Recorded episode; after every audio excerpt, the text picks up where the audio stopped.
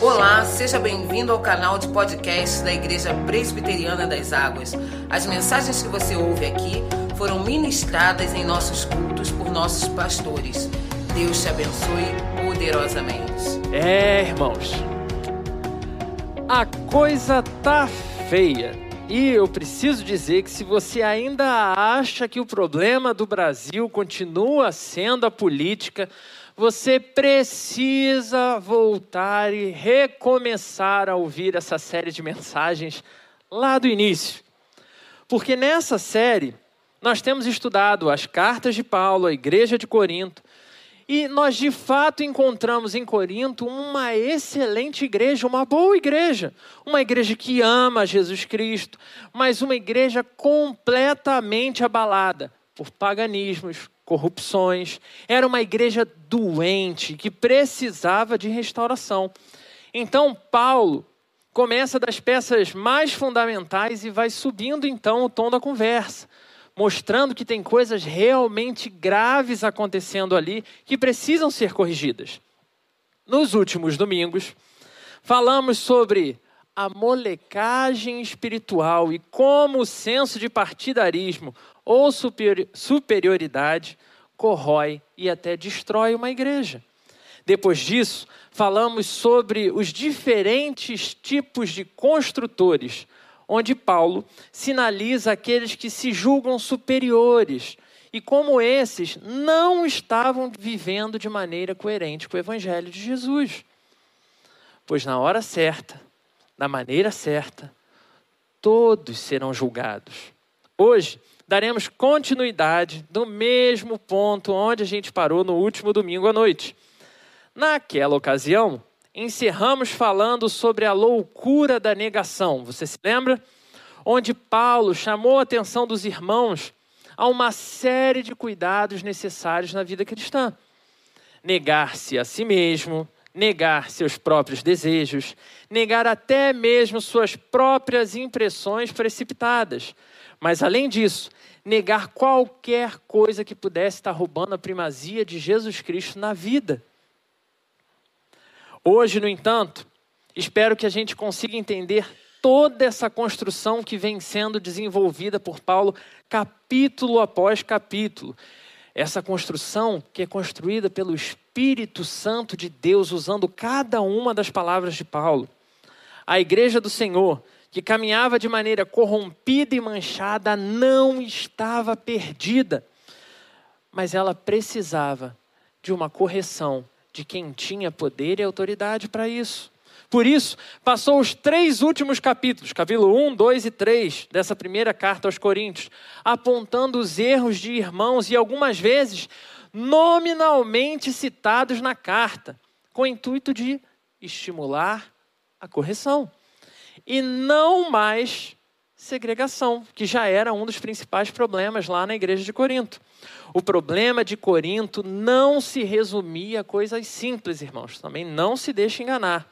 Mas mesmo esses problemas mais simples e até os incômodos mais desgastantes que uma igreja pode ter para resolver, sinalizam nada além de feridas que precisam do bálsamo que só o Senhor tem para oferecer cura que só poderia ser encontrada no verdadeiro Evangelho. Por isso, gostaria de te convidar a refletir sobre mais uma questão que vai ser essencial na sua vida e na sua história.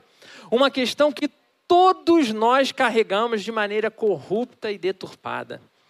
Uma questão que logo no início das nossas vidas nos impacta tão profundamente que nos cega para diversos outros problemas da existência humana.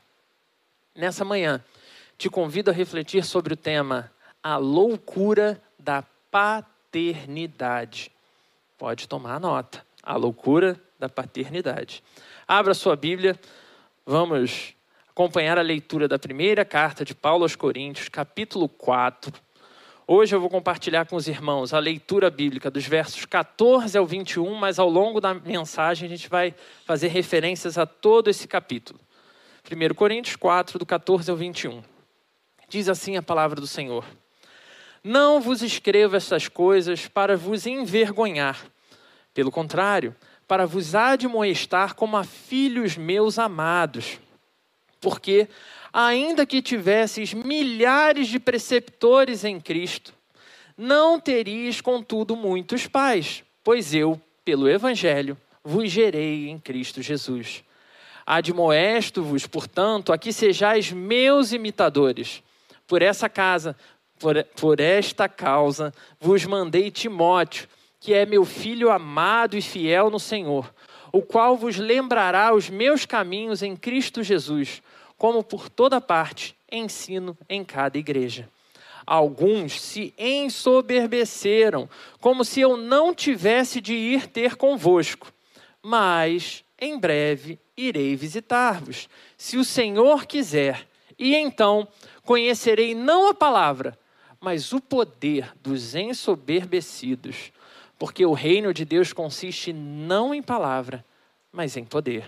Que preferis? Irei a vós outros com vara ou com amor e espírito de mansidão? Primeira coisa que a gente pensa é, essa pergunta final é aquela pergunta que o pai manda, que, que é retórica, né? Você prefere a vara, você quer o castigo, você quer apanhar, você quer. Ou você quer em amor, paz, serenidade? Paulo, após ter dado aquela cajadada que ele deu lá no capítulo 3, nos nossos irmãos, mostrando à igreja o quanto ela tinha se corrompido, o quanto ela tinha se subordinado a uma vida de pecado. Paulo apresenta então o porquê disso tudo. Diferente daquelas nossas respostas rápidas de WhatsApp, sabe? Quando alguém pergunta assim: Felipe, você vai estar no culto do domingo de manhã? E eu digo: sim. Paulo é aquela pessoa que responde: Sim, pois no culto da manhã preciso compartilhar convosco boas novas de salvação, visto que. E aí desenrola. Ele tem esse cuidado ao longo da sua carta. Ele então inicia esse capítulo 4 mais uma vez evidenciando quem é esse Paulo, escritor da carta aos Coríntios. Um homem de vida completamente entregue ao serviço de Jesus, que, mesmo diante de limitações reais, apresenta um ministério ímpar de serviço e dedicação a Jesus Cristo. E quando chega no versículo 6, ele surpreende com uma grande reviravolta. Acompanha comigo a leitura do versículo 6. Essas coisas, irmãos, apliquei-as figuradamente a mim, a mim mesmo e ao Apolo, por vossa causa, para que por nosso exemplo aprendais isso. Não ultrapasseis o que está escrito, a fim de que ninguém se ensoberbeça a favor de um em detrimento de outro. Ele, Paulo, Apolo, Pedro e até o tal do Timóteo que aparece aqui, nesse trecho que a gente leu agora de manhã, não carregam em si mesmo nenhum poder ou autoridade. Seus exemplos de vida, seus exemplos de ministério são devotados ao Senhor. Mas são exemplos escolhidos pelo Senhor para que todos os santos encontrem cuidado e pastoreio que eles precisam. A relação entre Paulo e seus convertidos era tão afetuosa e próxima que ele vai considerá-los filhos. E a todo momento ao longo da carta, ele dá a cajadada e ele chama de novo para perto. Meus filhos, não estou fazendo isso em vão. Como podemos observar também em outras cartas que o apóstolo Paulo escreve. Uma delas sensacional e muito rápido de ler é a carta que ele escreve a Filemão. E ele mostra o quanto ele se preocupa com Filemão e o quanto ele entende que Filemão é filho dele. O mesmo acontece quando ele escreve a carta a Timóteo, mostrando a mesma preocupação, o mesmo amor, o mesmo cuidado, o mesmo pastoreio. Enquanto irmãos na fé, ele sabia que eles tinham diversos tutores ao longo da caminhada cristã, mas eles só poderiam ter um pai. E assumindo tal compromisso, Paulo demonstra que um pai verdadeiramente amoroso, verdadeiramente comprometido, por vezes precisa ser severo e punitivo, principalmente quando a vida e até a eternidade do filho parece estar em jogo. Por isso, junto com a repreensão, Deus prepara Paulo para trazer a disciplina. Versículo 14: Não vos escrevo essas coisas para vos envergonhar. Pelo contrário, para vos admoestar como a filhos meus amados. É de vital importância tentarmos por esse termo usado por Paulo. O objetivo dele não é separar de um lado da igreja os santos e do outro lado os profanos. Meu irmão, se você ficou desse lado aqui, não foi pessoal, foi completamente aleatório a divisão com as mãos. Tá? Não era a função de Paulo. Paulo está dizendo, queridos e amados filhos. Quando falo que vocês são crianças na fé, não é para ofender ninguém mas para estimulá-los à necessidade de crescimento, de continuar, de seguir em frente. Quando eu aponto os seus pecados, dos quais eu tomei conhecimento aqui à distância, não é para envergonhar vocês, mas para lhes apresentar a urgência da necessidade de correção. Meus filhos amados, quando se sentirem afrontados, atacados, lembre-se de quem eu sou em Cristo Jesus. Eu sou Paulo, o pastor de vocês. Os versículos 7 ao 13 são dedicados a apresentar o que significa viver pela proclamação do Evangelho como autêntico ministro da palavra, mostrando que para uma igreja existir, meu irmão, minha irmã, pessoas precisam se dedicar incessantemente para desenvolver a obra de Deus. Não para mérito próprio, não para engrandecimento de absolutamente ninguém, mas para mostrar o quão aquém cada um dos membros de Corinto sozinhos estavam. O quão aquém cada um que serve ao Senhor é limitado, o como a gente fica aquém da obra completa. Pense, quem dentre os irmãos de Corinto fazia mais pela fé do que Paulo, do que Apolo ou do que o apóstolo Pedro? Então, por que tomar como ataque pessoal uma advertência sobre um comportamento inadequado? Paulo insiste: meus filhos, não se envergonhem não se vitimizem, porque apesar de todo o ensino e instrução que vocês possam ter recebido de outros irmãos e irmãs, eu sei o que eu recebi de Deus para instruir a vocês. Então, assim como existe um só que planta, e a gente já viu isso lá atrás, também existe um que Deus chamou para regar. E principalmente, irmãos, há só um capaz de dar crescimento. Como a gente viu no capítulo 3, versículos 6, oh, versículos 6 ao versículo 8, isso mesmo. Assim como também há um só firme fundamento para a edificação da vida, para a edificação da igreja. Como a gente viu também no capítulo 3, no versículo 11. Quem é esse fundamento? Jesus Cristo. Assim também há um só Pai espiritual. Meu cuidado e amor com vocês é exatamente esse. É assim que que Paulo se posiciona nessa carta. Então, já que eu sou essa pessoa preocupada com vocês, sejam meus imitadores. Atentem para as minhas palavras, para as minhas práticas, para o meu amor. Olhem para a forma como eu vivo a vida. Testifiquem as minhas obras. Analisem se eu sou realmente o servo de Deus, aquele homem comprometido em ensinar vocês. Porque se eu for, sigam-me, porque significa que estou seguindo a Jesus Cristo. Me imitem na minha luta contra toda a minha própria corrupção, porque não faço isso na minha força, faço na força do meu Senhor.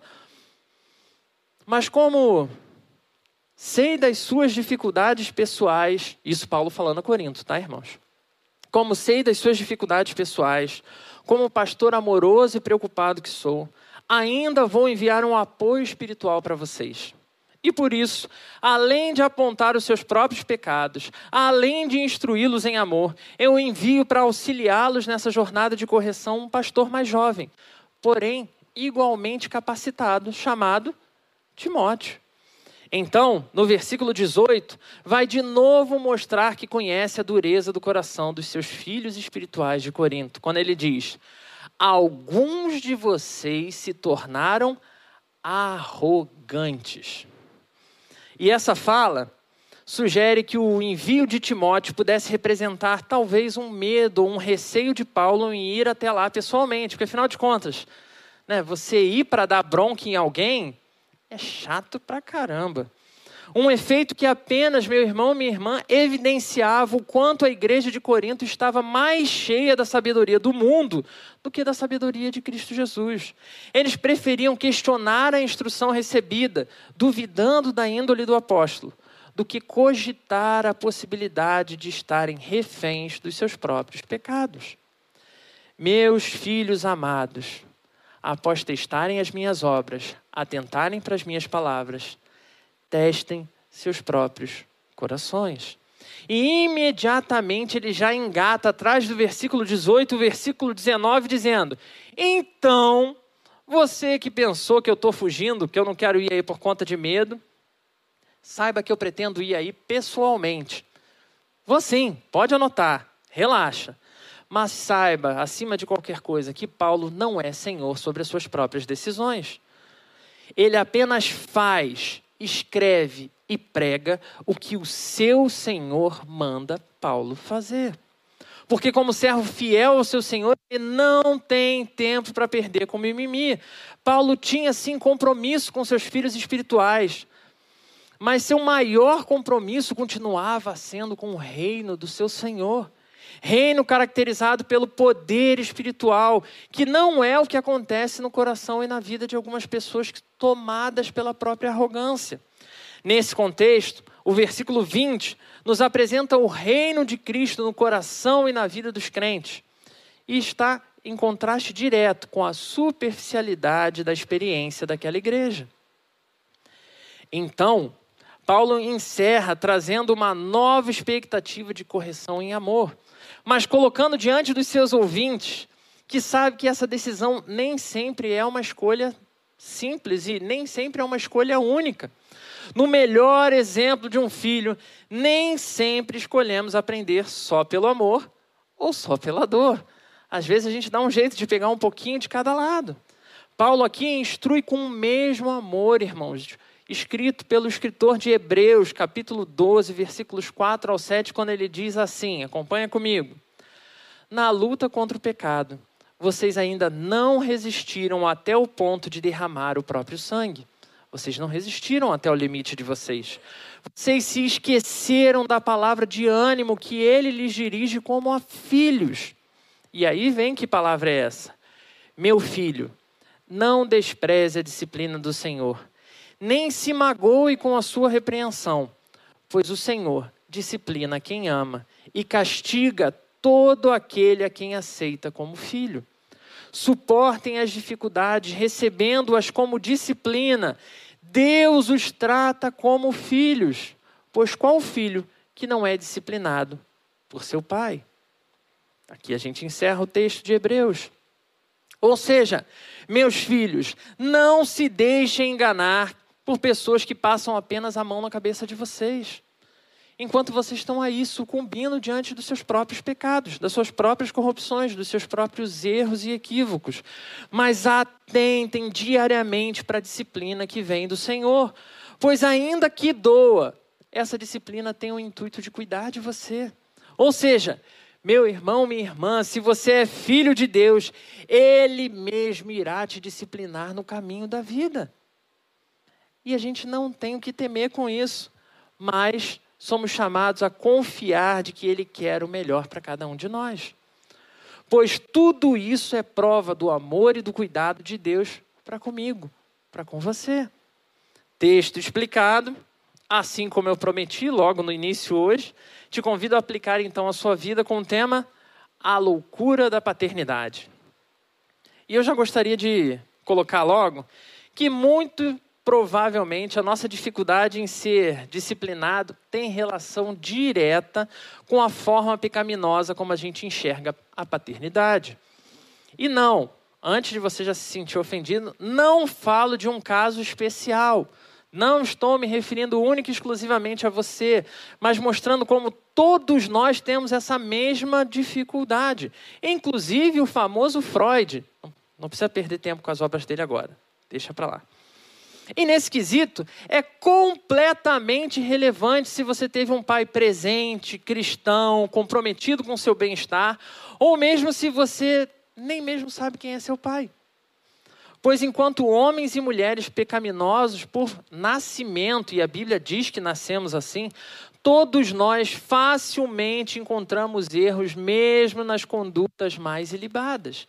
Todos nós sabemos muito bem citar situações em que os nossos pais estavam errados. E se você for adolescente, fica fresquinho na memória assim o último erro do papai e da mamãe. A gente sabe quando e onde eles falharam quando e onde nos fizeram sofrer, ou quando e onde fizeram muita falta na nossa vida. Sim, eu sei que é verdade também que, com a maturidade, temos a tendência a voltar nesses eventos, olhar para trás e encará-los de outra forma. É verdade, isso é um fato. Mas se a nossa imaturidade nos leva a condenar os nossos pais, presencialmente falando, pais que estão diante dos nossos olhos, se a nossa infantilidade nos leva a gerar amargura e até ódio pelos nossos pais, que talvez estivessem certos no que eles estão propondo, imagina quando esses pais estavam errados. Agora vamos um pouquinho mais longe. Imagine o que a sua imaturidade espiritual pode estar gerando em você ao olhar para Deus e não entender que, diferente do seu pai, Deus não erra. Nunca. Imagine o que pode surgir em seu coração quando sente essa ausência aparente de Deus. Paulo é seguro em apresentar que ele, Paulo, está distante, mas como pai espiritual continua comprometido com aqueles irmãos ali de Corinto. E ainda muito maior e mais poderoso que Paulo, todos nós temos um pai integralmente comprometido conosco, infalível.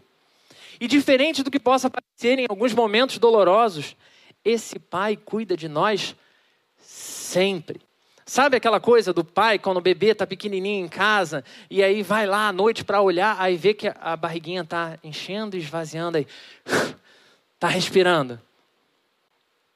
O nosso pai, ele nem pisca para cada suspiro, desde o seu primeiro dia até o seu último ele nunca falha, ele nunca falta. E ainda mais, ele sempre está preocupado com a nossa disciplina, em cada segundo. Mas como nos comportamos quando parece que estamos abandonados? Como é que a gente reage quando parece que a gente está de castigo? Parece que Deus brigou com a gente. Será que a gente tem a maturidade para dizer obrigado, Deus? Eu entendo que eu preciso corrigir? É óbvio que não. Por quê? Paulo deixa claro porque somos imaturos espiritualmente. E esse Deus comprometido conosco nos dá de novo e de novo a mesma oportunidade de tratar e desenvolver essas áreas da nossa história. E esse é o primeiro ponto da nossa reflexão nessa manhã. Preparado para anotar? Para a gente poder discutir aí no núcleo? Primeiro ponto: quais as suas áreas de imaturidade espiritual? Quais as suas áreas de imaturidade espiritual. Uma das questões mais comuns no fim da infância e início da adolescência é o questionar pertencimento. Isso significa que não só questionaremos tudo no mundo, como também teremos dúvidas até mesmo se a gente faz parte da família que a gente tem. E isso faz parte do desenvolvimento. Isso, de novo, não importa o quão parecido você possa ser com um dos seus pais. No caso, lá em casa, eu era a cara da minha mãe. E isso não é o suficiente para aplacar a dúvida de um filho. Vários são os motivos para a gente questionar isso. Uma possível preferência por um irmão, por um outro filho dos mesmos pais. Ou por julgarmos que somos cobrados demais. Tem alguma coisa errada nessa família, me cobram muito eu não devo ser dessa família. Ou por achar que somos amados de menos, achando que os pais deviam fazer algo que eles não estão fazendo. Ou ainda, simplesmente porque estamos insatisfeitos com os pais que Deus nos deu. Mas o que a maturidade vai nos mostrar é aquela célebre frase popular: Pai é quem cria. Pai é quem cria. Então, ainda que nossos pais não sejam os nossos pais biológicos, se eles nos amaram o suficiente para cuidar de nós, isso não deveria ser o suficiente? Isso não devia aplacar essa dúvida e falta que o nosso coração encontra? Isso não devia levar a gente a amá-los de volta? Principalmente porque, se for o caso, eles nem obrigados a amar não eram. Mas isso, meu irmão, minha irmã, só é possível com maturidade. E de novo, se até a nossa própria filiação é alvo de questionamentos, como que você é capaz, como que você será capaz de não questionar outras coisas, coisas que te angustiam, coisas que parecem não estar certas, coisas que parecem estar te fazendo mal? Nessa manhã, gostaria de convidar a esse mesmo exercício dos nossos irmãos lá na igreja de Corinto. Pense com atenção, julgue com honestidade e seriedade quais são as áreas de maturidade da sua vida, porque elas estão aí. Porque com o coração marcado pelo pecado que eu tenho, eu preciso tentar identificar que áreas são essas diante da palavra do Senhor. Porque essa santa palavra tem o grande compromisso de nos advertir, mas não só isso, nos conduzir de novo a Jesus Cristo. Então, meu irmão, minha irmã, julgue-se a si mesmo. Quais são essas áreas? sem essa de campeão imbatível da fé, por amor de Jesus Cristo. Porque se você olhar com, com verdade, assim, com atenção para os personagens, mesmo lá fora, mesmo o poderoso super-homem tem a Kryptonita e a Lois Lane na vida dele. Quais são as suas vulnerabilidades? Quais são as suas imaturidades? Imaturidades identificadas, mesmo que não sejam identificadas por completo Agora a gente precisa olhar para elas com atenção, a gente precisa se aprofundar com seriedade nelas. Porque o Senhor não nos adverte apenas para nos ferir, mas Ele faz isso para nos curar. Esse é o melhor lugar, meu irmão, minha irmã, para a gente identificar a idolatria. Assim como é o melhor lugar para identificarmos áreas de imaturidade da nossa mente, do nosso coração. Lembrando que sozinho jamais faríamos esse exercício. Então é a própria palavra de Deus que precisa nos evidenciar nossas áreas de maturidade. Áreas de maturidade identificadas. Te convido então a responder mais uma pergunta. E essa é bem desafiadora. Quem pode te auxiliar a vencer as suas imaturidades? Quem pode te auxiliar a vencer as suas imaturidades? E se você for realmente sábio, ou pelo menos uma pessoa que presta atenção no que é falado, facilmente você vai responder: Jesus Cristo. Ele é quem pode me curar. Mas nosso Senhor não nos colocou nesse mundo sozinhos, para a gente enfrentar nossos conflitos e imaturidades sozinhos.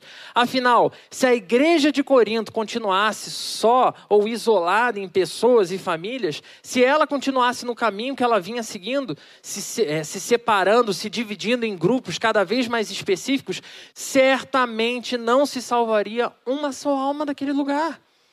Deus usa então Paulo para advertir sobre esse perigo. Deus usa Paulo para mostrar que existe sim um lugar para cuidar dos nossos corações.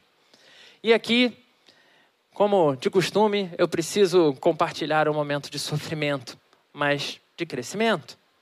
Há uns anos atrás, ouvi uma pregação de um pastor muito famoso na internet chamado Paul Washer.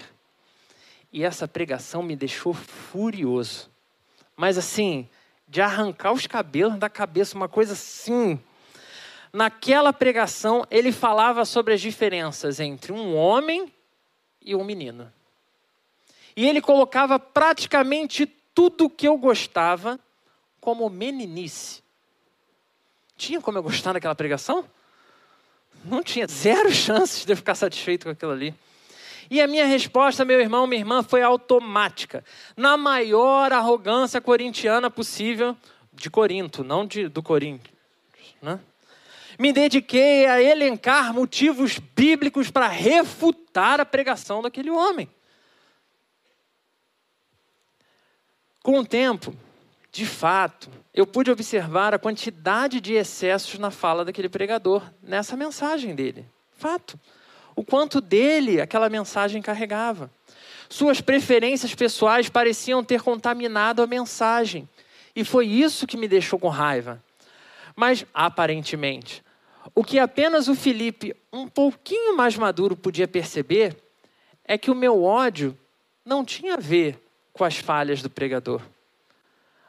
Assim como aquele ódio que eu tinha sentido não era algo em vão. A advertência feita por aquele homem tinha ferido uma área de imaturidade do meu coração. E eu volto a repetir, meu irmão, minha irmã, presta muita atenção no que eu vou falar aqui. Irmãos que venham a sair daqui e procurar a pregação do Paul Washer sobre homens e meninos. Existem sim muitos excessos lá.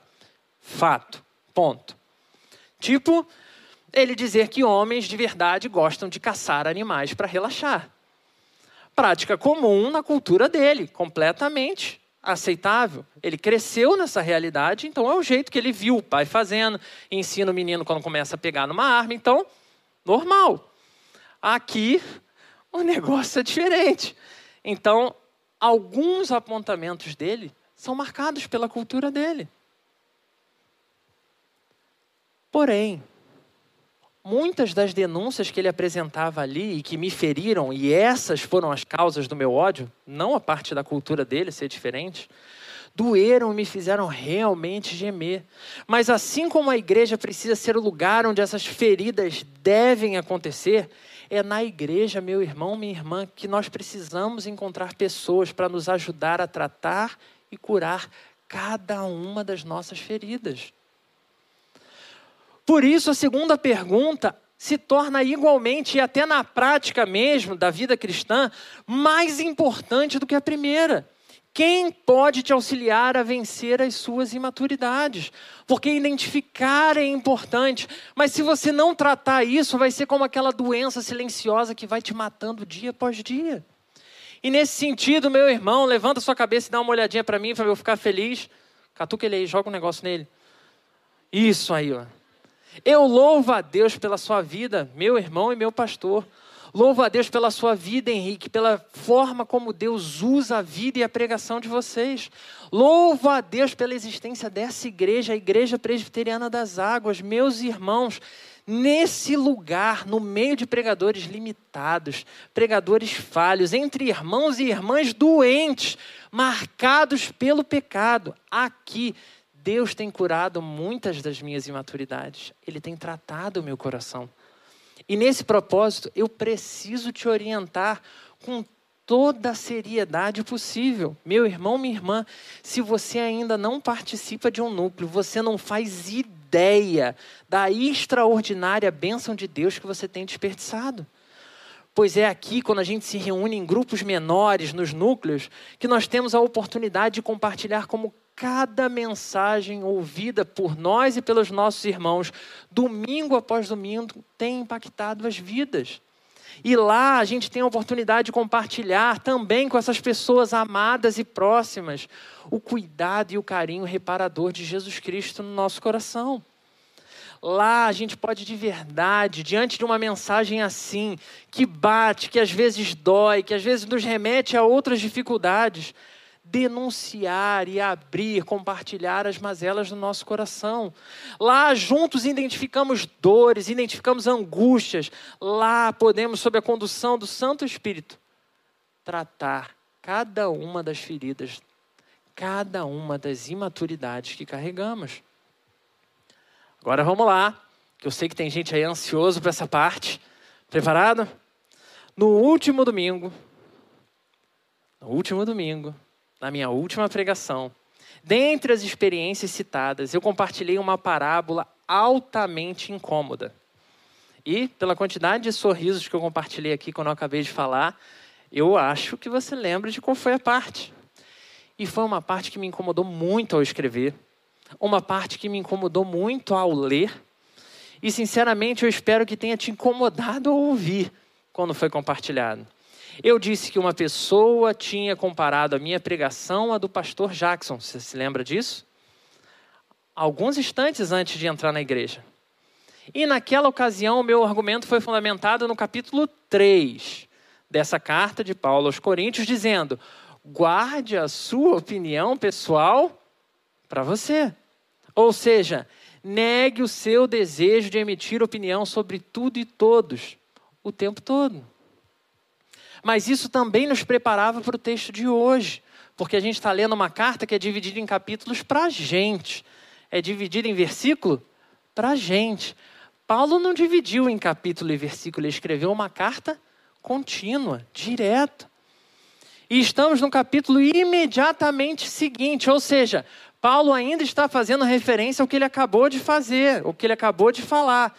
E o versículo 6 disse: Essas coisas, irmãos, apliquei-as figuradamente a mim mesmo e a Apolo, por vossa causa, para que por nosso exemplo aprendais isso. Não ultrapasseis o que está escrito, a fim de que ninguém se ensoberbeça a favor de um em detrimento de outro. Então é possível que, em amor a mim, você tenha ficado com ódio de alguém, pensando: quem são as pessoas que ficam na porta da igreja? Né? A Thaísa, pelo menos, eu sei que ficou. Quem foi que falou isso para você? Fazer umas orações imprecatórias aqui sobre essa pessoa. Oração imprecatória são aqueles salmos rogando desgraça sobre a vida de alguém. Tá? e nesse caso, pode acalmar o seu coração, porque essa foi apenas uma parábola. E eu vou explicar o porquê dessa parábola. Mas é possível também que vários outros sentimentos tenham passado em seu coração. Medo, insegurança, pelo mesmo motivo que eu, pelo mesmo motivo que toda a equipe pastoral, pelo mesmo motivo que todos, homens e mulheres que amam a Jesus, precisam se reunir enquanto igreja. Nós precisamos de um lugar onde a gente possa cuidar e ser cuidado, pastorear e ser pastoreado. Isso nos traz a viver a igreja. Não tenha medo de abrir o seu coração. Quando você for responder aquela primeira pergunta, quais são as suas imaturidades, não tenha medo de identificá-las, porque o mesmo Senhor que abre os nossos olhos para descobrir onde estão as nossas falhas é aquele que nos capacita a lutar contra elas. Ao responder essa primeira pergunta na manhã, esteja atento atento, não hesite em respondê-las com sinceridade. Mas quero igualmente te convidar a não ter medo de abrir o seu coração para compartilhar com outros homens e mulheres que respondem a segunda pergunta, que Deus separou e colocou na sua vida para cuidar de você. Quem pode te auxiliar a vencer as suas imaturidades? Porque, embora tenha sido sim uma parábola, Todos os dias, meu irmão, minha irmã, vemos acontecer esse tipo de situação. Não só em relação à pregação, não. Como eu citei na própria mensagem. Na pregação, no louvor, na forma como as pessoas falam. A gente vive tempos que as pessoas entram no, no, elevador, ninguém deseja um bom dia, mas sai todo mundo e fala: caramba, ninguém aqui dá bom dia. E por que você não fez? Então, esse tipo de situação desagradável de julgar, de classificar, de categorizar, de separar falhas, erros, pecados, nos ferem todos os dias. E guardar apenas para nós situações que nos feriram, não só nos impede de crescer, como impede as outras pessoas de crescerem também, de identificarem, porque muitas vezes o que foi falado não foi falado para ferir, mesmo que tenha sido sem tato. Irmãos, o Deus da igreja de Corinto é o Deus da igreja das águas, não tenha dúvida disso. Nós somos esses filhos e filhas que continuam a lutar contra as próprias imaturidades.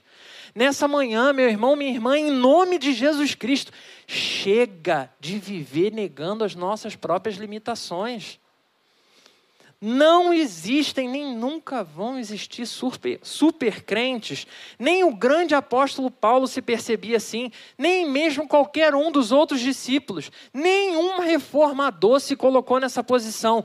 Nenhum pregador do passado, do presente ou do futuro. Embora possam ser, sim, grandes homens e mulheres de Deus, ninguém jamais será perfeito desse lado da vida. Mas uma segurança todos os pregadores fiéis às Escrituras podem ter, mesmo as nossas culturas, mesmo as nossas limitações, mesmo qualquer falha, equívoco, erro.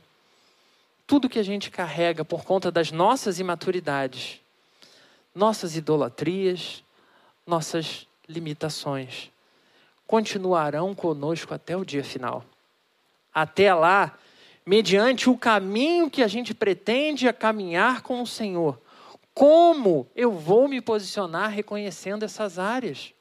Como eu pretendo continuar me relacionando com esse Deus e vendo que existem áreas que estão danosas na minha vida, fingindo que não acontecem, fingindo que não existem? Como eu e você, meu irmão, minha irmã, vamos nos relacionar com as pessoas ao nosso redor na igreja? Ouvindo pecado e fingindo que a gente é melhor? Ou como a gente ouviu, né, uma irmã que compartilhou ontem lá no grupo dos jovens, né, que ela foi advertida por uma irmã, ela sabia que ela estava errada, ela sabia que a irmã estava ensinando a Bíblia, e na cabeça dela ela estava, é, mas você fez pior do que eu. Eu sei o seu pecado. Como a gente tem se comportado, irmãos? Todas essas coisas precisam nos remeter àquilo que continua sendo a primazia da vida de todo homem e mulher que ama Jesus. Pois a centralidade da carta de Paulo aos Coríntios consiste em apresentar para os nossos irmãos que todas as vezes que eles desfocam da prioridade da palavra de Deus em suas vidas, o poder do reino de Deus deixa de ser manifesto na forma como eles vivem. E o que isso significa? Que eles acabam reféns de novo e de novo dos próprios desejos pecaminosos. Esses versículos finais do capítulo 4 mostram como, mesmo crentes mais novos, podem ser usados para abençoar a vida, a vida da igreja. E isso só significa que carecemos de apoio e comunhão com os nossos irmãos. Como carecemos da terceira pergunta, também ser respondida por você. Preparado para anotar a terceira e última pergunta? Quer dizer, preparados para anotar é uma pergunta, mas não é essa que é para você anotar, não. A terceira pergunta é: qual a sua desculpa para não viver o poder do reino? Qual a sua desculpa para não viver o poder do reino? Se você me ouve essa manhã, é porque o Rei dos Reis, o nosso Senhor Jesus, já te alcançou pois creio que apenas Ele poderia trazer a um lugar onde a gente vai continuar sendo confrontado, onde a gente vai continuar sendo desafiado, pregação após pregação. Não para sermos destruídos, meus irmãos, não para sermos condenados, mas para sermos restaurados, para sermos salvos. Ele quer curar as tristezas e mazelas da nossa vida. O grande objetivo do Evangelho não é estabelecer dominação política, entubando goela abaixo que as pessoas sejam cristãs. Assim como o nosso grande objetivo de vida não é ignorar a fé na política. Nós temos o mesmo compromisso. Porém, o nosso objetivo também não é meramente sair por aí denunciando pecadores e pecadores nas ruas. E, olha o pecado dele. E o dela. Olha lá, ó, fez de novo. Ó, tudo para o inferno. Tudo indo para o inferno. Nosso objetivo é servir em fidelidade ao Senhor, levando as boas novas de esperança que Jesus Cristo estendeu sobre as nossas vidas. Esse deve ser o nosso maior compromisso. Em amor, na autoridade que me foi conferida pelo sangue de Jesus derramado na cruz, responda: o que tem te impedido verdadeiramente de ter suas imaturidades curadas? O que tem te impedido de viver o reino rico em poder, graça e misericórdia? Qual a sua desculpa para não viver o poder do reino? Porque no capítulo 1 de Coríntios, nós vimos pessoas poderosas que não podiam abrir mão do seu status e dos seus pecados. No capítulo 2, vimos moleques espirituais que não queriam crescer, pois a superficialidade da fé deles já era o bastante para eles viverem o que eles achavam importante no capítulo 3, vimos pessoas vendidas ao partidarismo religioso, que geravam facções dentro da igreja, fazendo as pessoas que se amavam passarem a se ofender por motivos completamente secundários. Nesse capítulo 4, temos pessoas que não acreditavam no poder e autoridade de Deus através do pregador da palavra. O mesmo cuidado que houve sobre Paulo, sobre a igreja de Corinto, sobre mim e sobre essa igreja é particularmente estendido sobre a sua vida nessa manhã para alcançar você, para curar você nas suas imaturidades. Porque tudo que era impossível, meu irmão, minha irmã, para cada um de nós realizar, já foi consumado por Jesus Cristo na cruz. Ele morreu por você. Muito mais do que te perdoar os pecados. Ele quer nessa manhã curar essas mazelas no nosso coração e curar de verdade. Ele quer tratar cada uma das nossas feridas, cada uma das nossas imaturidades. Ele quer tratar o nosso coração. Esse não será um processo rápido ou mesmo mágico, como a pílula lá do Matrix, que você toma e depois tudo se resolve de alguma forma. Mas mesmo Paulo, preocupado, pastoreando, ele deixa a seguinte mensagem quando ele escreve a carta aos nossos irmãos lá, Filipenses capítulo 1, versículo 6. Estou convencido de que aquele que começou a boa obra em vocês vai completá-la até o dia de Cristo Jesus. O eterno e poderoso Deus, o seu Pai celestial e eterno, ele cuida de você. E a cada dia ele te disciplina no caminho que você deve andar, atenciosamente, amorosamente. Não se permita iludir com a ideia de que você não tem imaturidades. Não se permita ensoberbecer de que não precisa de correção e ajustes. Não se permita abandonar, meu irmão, minha irmã, o processo que Deus tem desenvolvido ao cuidar de você. Porque ao fazer uma pesquisa histórica, nós não encontramos relato para informar se Paulo foi pai biológico de alguém, se ele de fato gerou uma vida. Mas as suas cartas, conduzidas pelo Santo Espírito, foram preenchidas de amor. Mesmo em meio às palavras mais duras de advertência, eu sei que a gente já passou, e em breve a gente vai passar por advertências ainda piores. Mesmo diante dessas advertências, o principal compromisso era com a restauração por amor àquelas pessoas. Diante da exposição de mais esse trecho da carta de Paulo aos Coríntios, permita-se questionar a loucura da paternidade. Uma loucura que continua chamando servos e servas fiéis a não só amar o seu Senhor como um pai incessante, cuidadoso e amoroso, mas também assumir posição com seus irmãos espirituais, com suas irmãs espirituais, pastoreando, cuidando, assumindo sim posição de pai e de mãe daqueles que estão em momentos de dificuldade. Nessa manhã, se permita ser pastoreado e cuidado por pessoas que apresentam vida com Jesus. Eu não estou dizendo que você vai, a primeira pessoa que entrou na porta, você vai lá e confessa o seu pecado mais brabo, porque era um visitante e aí você estragou o negócio todo. Não é isso. Mas olha ao seu redor. Certamente existem pessoas que amam Jesus Cristo e que foram colocadas ali para cuidar de você. Pessoas com compromisso com o reino. Nessa manhã, apesar das suas imaturidades, abra o seu coração e compartilhe com alguém para que você cresça. Agora, além das suas imaturidades, lembre-se que as pessoas ao nosso redor também carregam as suas imaturidades. Se disponha como um servo, como uma serva fiel a cuidar de alguém a ouvir o que as pessoas ao nosso redor têm a dizer. Se permita olhar ao seu redor e clame sinceramente diante do Senhor: Deus, assim como o Senhor tem cuidado de mim, usa a minha vida, Senhor. Usa a minha história para cuidar de pessoas ao meu redor. Deus, usa-me para que pessoas possam encontrar o pai, a mãe, o pastoreio e o cuidado que precisam. Pois fazendo isso, meu irmão, minha irmã, eu posso te garantir que você viverá o extraordinário poder do reino. Não só um reino teórico, não só um reino de palavras, mas um reino que domina a nossa mente e o nosso coração e nos faz homens e mulheres que, olhando lá de fora, vamos dizer, homens e mulheres loucos, incapazes, não dá para alguém viver amando assim enquanto em nossos corações saberemos que estamos cumprindo exatamente o propósito para o qual fomos chamados amar como nosso Senhor nos amou.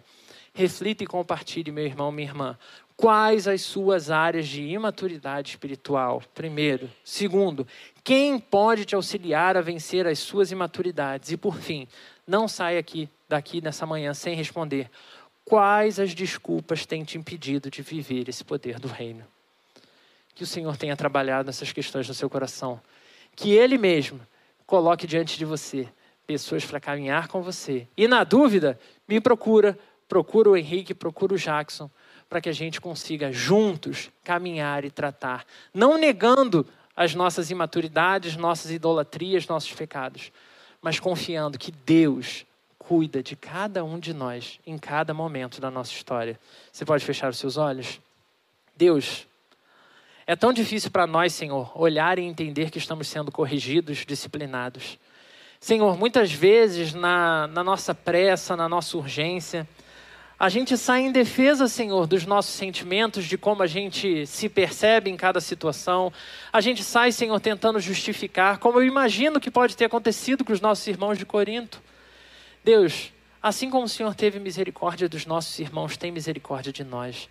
Ajuda-nos, Senhor, a olhar para a tua palavra como algo extremamente precioso Ajuda-nos, Senhor, a entender o quanto a comunhão é algo extraordinário, preparado, Senhor, pelo Senhor para que a gente pudesse desfrutar aqui.